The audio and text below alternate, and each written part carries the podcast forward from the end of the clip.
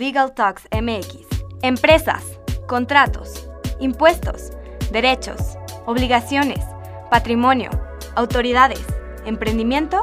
Esto es Legal Talks MX. Legal Talks MX, el podcast hecho por abogados para no abogados. Legal Talks MX. Síguenos en Facebook, Instagram y en Twitter en arroba Legal Talks MX y escríbenos a legaltalksmexico.gmail.com. Bienvenidos, Legal Talks MX. Hola, bienvenidos a Legal Talks MX. Este es el segundo capítulo que habla de la NOM 35 que regula los riesgos psicosociales en los centros de trabajo y cómo vamos a evaluar el entorno organizacional de nuestra empresa. ¿Cómo estás, Pau? Hola, Raúl, ¿bien y tú? Bien, este tema da para mucha plática, da para mucha información. Ya tenemos el tiempo encima para estar al día con esta obligación. Todos estos requisitos de la NOM son obligatorios. ¿Por qué? Porque definen cuestiones técnicas y que debemos aplicar en nuestros centros de trabajo. También eh, debemos identificar y analizar todos los riesgos psicosociales y evaluar nuestro entorno organizacional. Los requisitos se dividen en tres grupos. De 1 a 15 trabajadores hay ciertos requisitos, de 16 a 50 trabajadores dentro de la empresa hay otros requisitos y más de 50 trabajadores es la tercera categoría y tiene requisitos adicionales, ¿ok? Entonces, dependiendo de la categoría o del número de trabajadores que tengamos en nuestra empresa, esos van a ser los puntos que vamos a tener que cumplir. Todo esto viene en la NOM 35 y la consecuencia de no tener implementada la NOM 35 en nuestras empresas o en nuestros negocios a partir del 29 de octubre de 2020, que nos queda alrededor de un mes, esto va a generar que la Secretaría del Trabajo nos visite, cheque que no hemos cumplido con las obligaciones y nos determine una multa que va de los 20 mil a los 400 mil pesos aproximadamente. Entonces es bien importante que tengamos esto en mente para no hacernos acreedores a multas en nuestras empresas. Pero Pau, acabamos de señalar los grupos y las categorías que vienen en la NOM, pero ¿qué debemos cumplir de acuerdo a nuestros grupos? Esta norma o el cumplimiento de la misma se tiene por tres grandes grupos. Eh, ¿Qué tiene que cumplir cada uno de esos tres grupos? El primer grupo tiene que establecer, eh, implementar, mantener y difundir una política de prevención de riesgos psicosociales. Más adelante vamos a estar explicando qué tiene que eh, contener esta política. Segundo punto, adoptar las medidas para prevenir los factores de riesgo psicosocial, de los cuales ya hemos estado identificando. También identificar a los trabajadores que fueron sujetos a acontecimientos traumáticos severos y canalizarlos para su atención. Y también el punto número cuatro, eh, difundir y proporcionar información a los trabajadores respecto precisamente de esta política. El segundo grupo tiene de 16 a 50 trabajadores, tiene que cumplir prácticamente con los mismos puntos del primer grupo, identificar a los trabajadores que fueron sujetos a acontecimientos traumáticos severos, que también más adelante vamos a estar explicando qué onda con eso. Es decir, qué va a pasar con el trabajador que vio que se cayó un compañero de, pues, de una escalera y falleció o pues un tema traumático, ¿no? Sí, o por ejemplo, eh, trabajador que sus funciones es eh, realizar entregas, si a lo mejor en una de esas entregas lo asaltaron o inclusive lo secuestraron. También dentro de este grupo eh, se va a tener que identificar y analizar los factores de riesgo psicosocial, es decir, el centro de trabajo debe de tener bien detectado cuáles son estos riesgos, identificar a los trabajadores que fueron sujetos, a acontecimientos traumáticos y también debe de practicar exámenes médicos y evaluaciones psicológicas a los trabajadores expuestos a violencia laboral. Y por último, los trabajadores a los que se les practicó exámenes médicos. Y por último, el, otro grupo, que es de más de 50 eh, trabajadores, es prácticamente todas las obligaciones que ya estamos ya hemos estado refiriendo. Solamente los centros de trabajo de más de 50 trabajadores tienen esta obligación de evaluar el entorno organizacional cuando se lleve a cabo la práctica de, los cuestionarios, que más adelante vamos a estar hablando de cuáles preguntas tienen y demás, se va a identificar por escala de riesgo. Es decir, si el centro de trabajo tiene un riesgo muy alto, alto, intermedio, bajo o prácticamente nulo. Prácticamente estas tres grandes categorías deben de contar con una política de prevención de riesgos psicosociales, pero ¿Qué es lo que debe de contemplar este documento, Raúl? Recuerden que los factores de riesgo psicosocial se componen por determinar, uno, las condiciones de ambiente de trabajo, dos, las cargas de trabajo, es decir, que no sean excesivas, tres, la falta de control sobre el trabajo, es decir, que el trabajador tenga una autonomía y que tenga un desarrollo dentro de la empresa para superarse profesionalmente. Cuatro, las jornadas de trabajo, que las jornadas se cumplan conforme a la Ley Federal del Trabajo, ¿no? Si el contrato dice ocho horas, pues que sean ocho, horas, ¿no? Luego también cinco, la interferencia de la relación trabajo-familia, como lo dijimos en el capítulo anterior. No te pueden estar dando lata después de la jornada de trabajo o en un fin de semana. Tiene que existir un equilibrio entre familia, persona, trabajo. ¿Ok? Entonces, todo esto engloba los factores de riesgo psicosocial. Entonces, aquí lo que vamos a hacer es poner los puntos sobre los cuales vamos a trabajar, quiénes son los responsables y cuáles van a ser las medidas de prevención para evitar que todos estos riesgos no sucedan. Acabamos de hablar del caso de un trabajador que tal vez vio como un colaborador sufrió un accidente con una máquina o que tuvo un accidente o que tuvo algún robo o algún tipo de delito. Pau, ¿cómo identificamos a todos estos trabajadores que han vivido acontecimientos traumáticos severos? En el trabajo a veces vivimos cuestiones muy agresivas, muy violentas para nuestra persona. Claro, o sea, puede ser desde eh, una llamada de atención bastante severa, a lo mejor algún insulto o hasta cuestiones que tienen que ver con, pues, eh, híjole, que presencié que un compañero de trabajo perdió la vida, ¿no? Entonces, eh, la propia eh, norma establece una, una, guía de referencia en donde sugiere una serie de, de preguntas que se le apliquen a eh, los trabajadores para precisamente identificar si fueron o si han tenido algún tipo de acontecimiento traumático. Por ejemplo, si ha presenciado o sufrido un accidente de trabajo, si ha tenido recuerdos recurrentes o sueños frecuentes referente a ese acontecimiento, es decir, que no haya podido dormir. ¿Por qué? Porque, híjole, no quiero imaginarme, pero tal vez si alguien se cayó de una escalera y se rompió un brazo, pues no duerme o sueña con eso, ¿no? Claro, y también si ha hecho algún esfuerzo para evitar circunstancias parecidas o asociadas al eh, acontecimiento, ¿no? O sea, por ejemplo, si eh, sufrió de manera directa él, eh, por ejemplo, iba repartiendo, o sea, iba en ruta y le tocó que lo asaltaran, ¿no? Entonces, si de manera recurrente, pues, digo, es su trabajo y todo, o sea, para eso fue contratado, pero pues si se niega y todo eso, bueno, pues vamos a ver por qué se niega, o sea, no nada más es porque a lo mejor tenga pereza, o sea, simplemente pues eh, evita a toda costa eh, volver a vivir una situación así. Ahora, lo que se debe hacer es atender a las guías de referencia. ¿Y qué es lo que van a tener estas guías de referencia? Van a tener preguntas como, por ejemplo, si considero que las actividades que realizo son peligrosas. Esto lo van a tener que contestar nuestros trabajadores.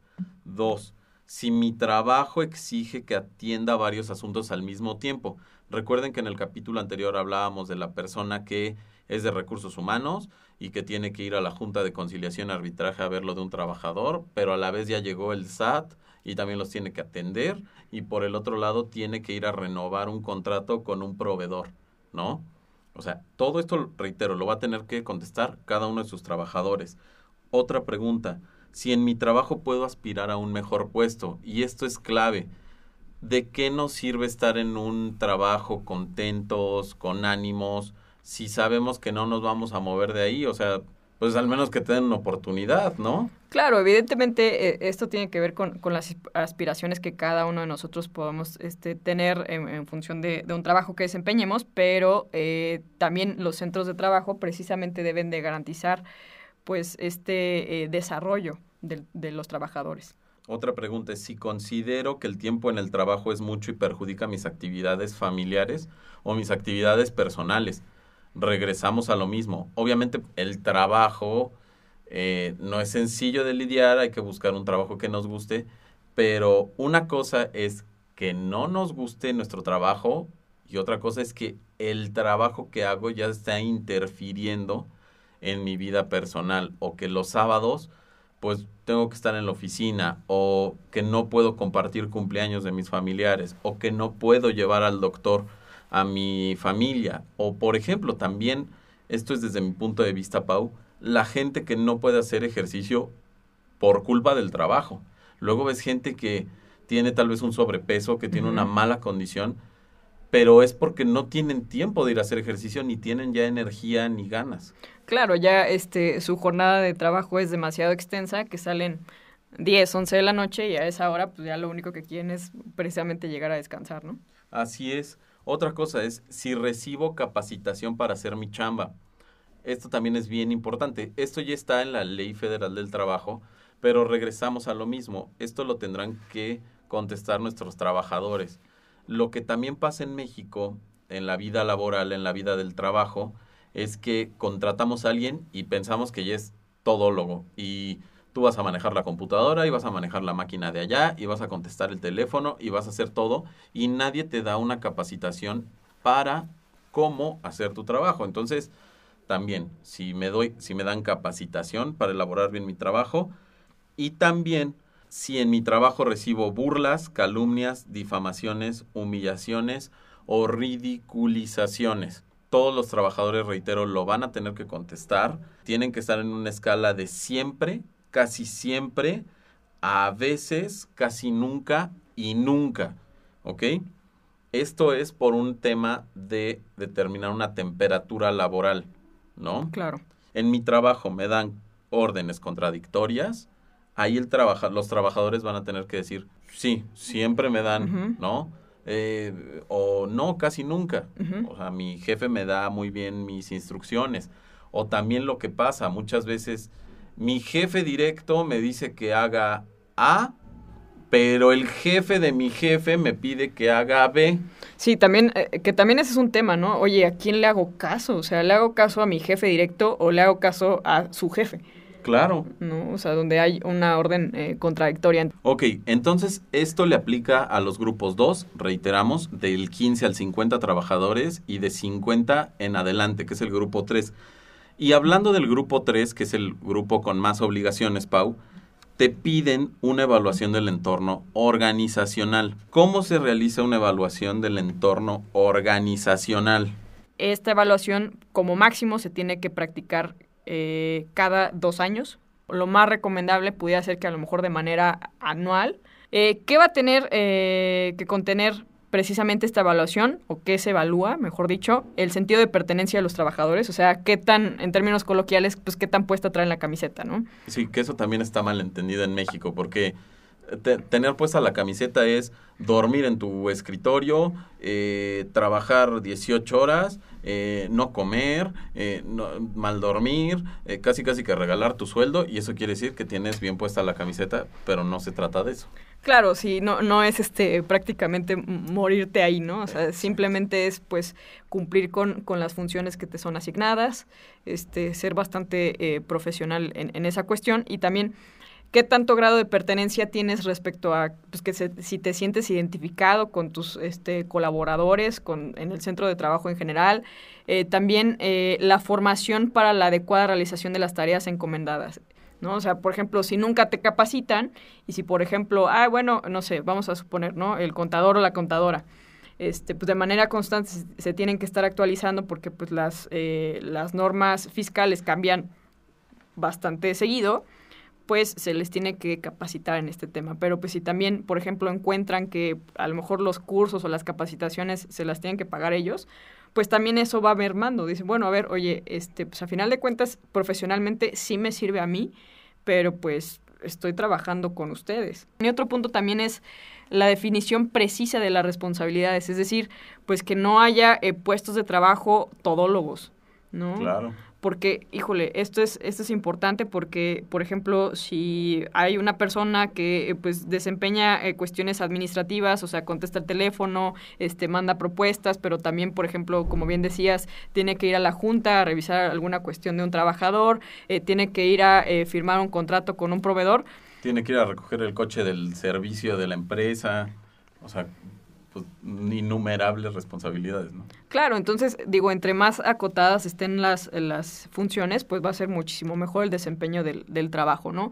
Eh, también la participación proactiva y la comunicación. Esto tiene que ver con, por ejemplo, eh, qué, tan, qué tan buena es la retroalimentación en las funciones. O sea, si yo recibo una gratificación eh, o, por ejemplo, si pues no sé, cometo un error, cómo es esta retroalimentación que hacen de mi trabajo, ¿no? Oye, Pau, pues fíjate que aquí pudiste haber hecho esto y esto y esto, ¿no? O sea, y no una exhibición completa en frente de, de varios de mis compañeros, ¿no?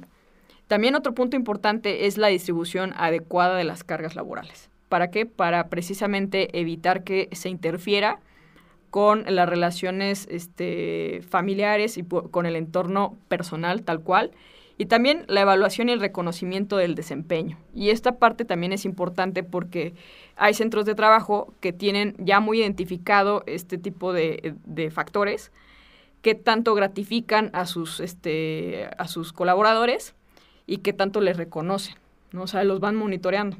Claro, o sea, creo que también lo que pasa mucho en el entorno laboral es que somos muy buenos para decir que está mal, pero cuando alguien hace bien las cosas, como que caemos en el, ah, pues es que es tu chamba.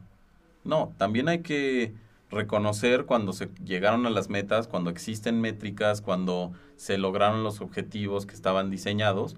Pues también decir, oye, creo que se cumplió esta meta, tu evaluación fue así, creo que tienes, como dijiste en el punto anterior, eh, que mejorar en esto y en esto y en esto, pero en general te reconozco que se cumplió tal objetivo, ¿no? Entonces, eso es eso es importante.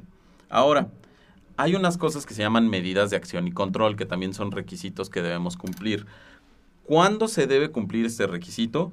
Cuando después de hacer las evaluaciones, las evaluaciones que hablamos anteriormente, te salió un grado de riesgo medio, alto y muy alto. Es decir, cuando tu empresa está... Trae un clima laboral asqueroso. Trae un desmadre, exactamente, ¿no? Hay gente que eh, bulea a otros, que están hostigando, eh, hubo accidentes y la gente está soñando con el fallecimiento del trabajador, hay todólogos, eh, no hay higiene, a la gente no le importa realmente trabajar porque no tiene un crecimiento, tenemos un relajo en nuestra empresa. Entonces, ¿qué es lo que debe contener estas medidas de acción? Prácticamente es un plan, ¿no?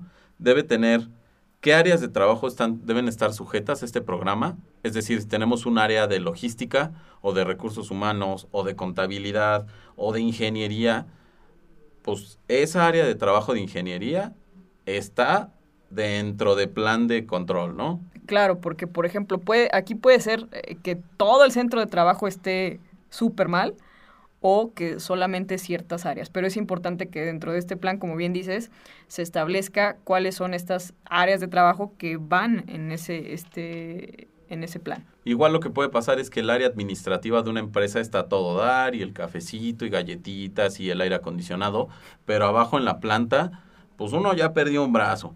Dos operadores están agarrando a golpes. Este, el, el gerente del proyecto, el ingeniero, se la pasa diciéndole de groserías a los trabajadores. Este, el que tiene que soldar hace cuatro mil cosas en la planta. Entonces, como bien dices, Pau, pues tal vez arriba no hay problema, pero en la planta sí hay problema. Claro. Otro tipo de requisitos dentro de este plan de control es las fechas, ¿ok? Entonces, dentro de un mes, dentro de dos meses, dentro de tres meses, vamos a ver cuáles son los resultados y quién es el responsable, ¿no? Ahora, ¿cómo acreditamos? Es decir, ¿cómo le podemos demostrar al gobierno que ya cumplimos con la norma? Ok, esto es importante porque eh, en términos generales, eh, y esto va más enfocado a este, los centros de trabajo que pertenecen al grupo 2 y al grupo 3, donde deben de contar con eh, un expediente que les permita acreditar el cumplimiento de los resultados. Esto, entonces, por lo que entiendo, Pau, no lo tienes que ir a presentar a la Secretaría del Trabajo. Al contrario, tienes que ah, cumplirlo, guardarlo en tus archivos, darle un seguimiento y si llega a la Secretaría del Trabajo, porque eventualmente va a llegar, pues demostrarle que hiciste la chamba, ¿no? Que cumpliste con la NOM. No es como tal irlo a entregar, ¿no? Sí, no, o sea, no, no se tiene que entregar, pero sí es importante que eh, al día 23 de octubre de 2020, de este año, eh, las empresas puedan acreditar que están cumpliendo. ¿Y qué pasa si no lo tenemos al 23 de octubre, Pau? Bueno, pues eh, el riesgo que hay es bastante grande porque a partir de esta fecha lo más probable es que Secretaría de Trabajo y Previsión Social va a empezar a practicar visitas de verificación para precisamente determinar si están cumpliendo los centros de trabajo o no con, el, con esta norma.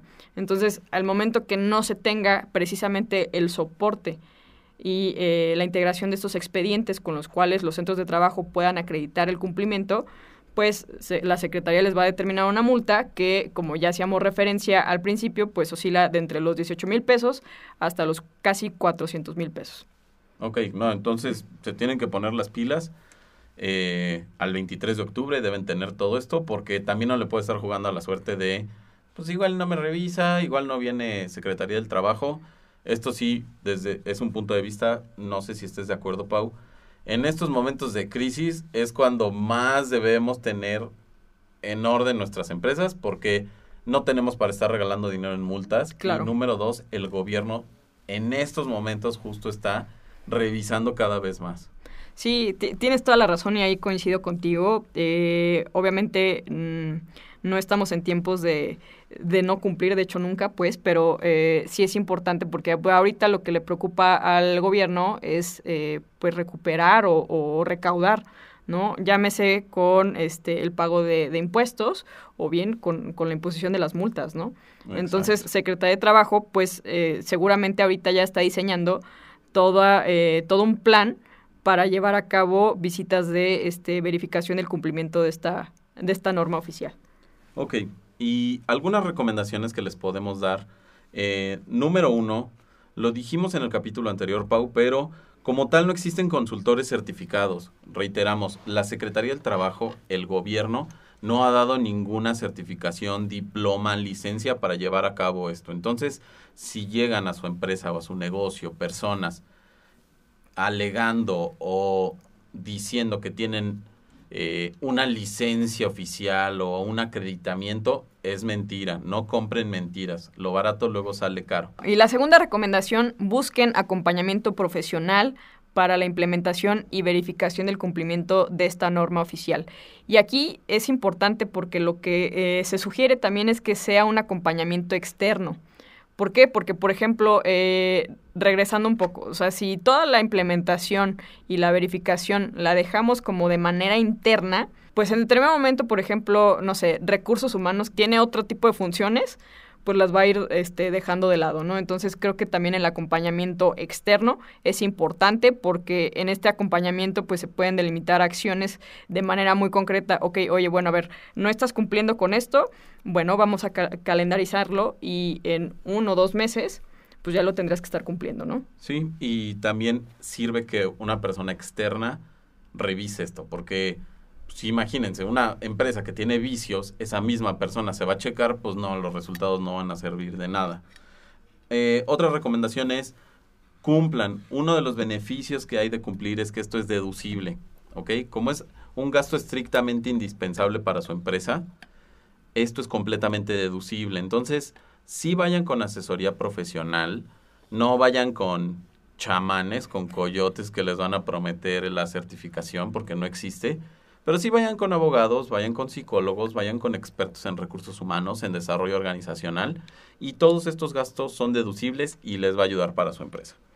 Ok, otra recomendación también es que evidentemente la Secretaría, como ya lo hemos estado refiriendo, eh, comenzará a llevar a cabo las inspecciones, por lo tanto es importante que antes del 23 de octubre de este año implementes la política para que puedas acreditar el cumplimiento. Recuerden, hay multas que van desde los 20 mil hasta los 400 mil pesos. Entonces, reiteramos, ahorita no estamos para estar regalándole el dinero al gobierno porque no quisimos cumplir o porque no sabíamos. Y bueno, esto sería todo. Cualquier duda que tengan, por favor, contáctenos. Recuerden, esto tiene que estar en nuestras empresas para el 23 de octubre. Así que Pau y yo estamos a sus órdenes y nos vemos en el siguiente episodio. Mi Pau. Mi Raúl. Nos vemos. Hecho. Vaya amigos. Gracias por escucharnos. Esto fue Legal Talks MX. Recuerda contactarnos a través de nuestras redes sociales. Hasta la próxima.